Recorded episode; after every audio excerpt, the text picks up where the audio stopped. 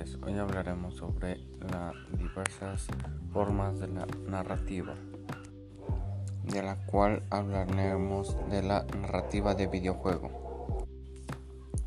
Por un lado, la narrativa embebida es aquella que encontramos imbuida en el videojuego, las descripciones de personajes a través de los textos.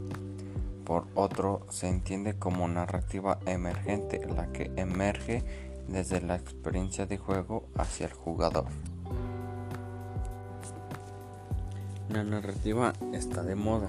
Se trata de uno de los términos más recurrentes en la conversación actual del videojuego, una especie de la palabra mágica que de forma casi instantánea parece elevar el discurso como consecuencia. Se trata de un concepto con el cual cualquiera de este un poco atento al debate en torno al medio. Seguramente ya está familiarizado.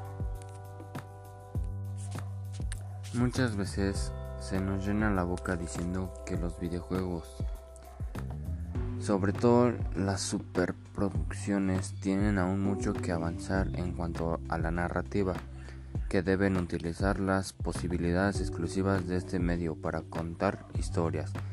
Pero hinchado un vistazo para el pasado se da cuenta de un cuento ha cambiado el panorama, tanto por parte de las obras de un gran presupuesto, como sobre todo por los juegos, independientemente que han acabado influenciando a los AAA.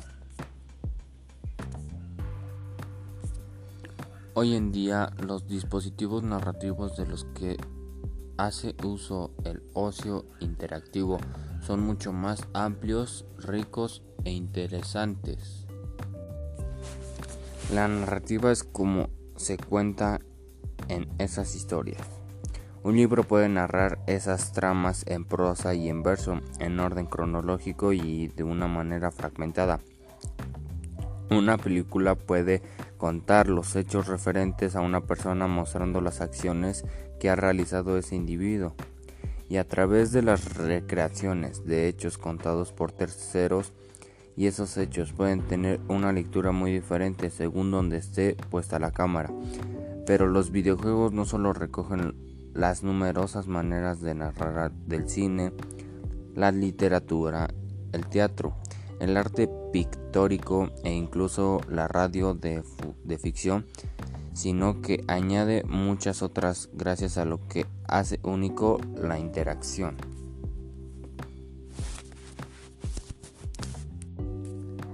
La interacción está mezclada con distintos dispositivos narrativos, hacen del ocio interactivo un lugar mucho más rico y en la mayoría de las ocasiones infrautualizado para contar esas historias.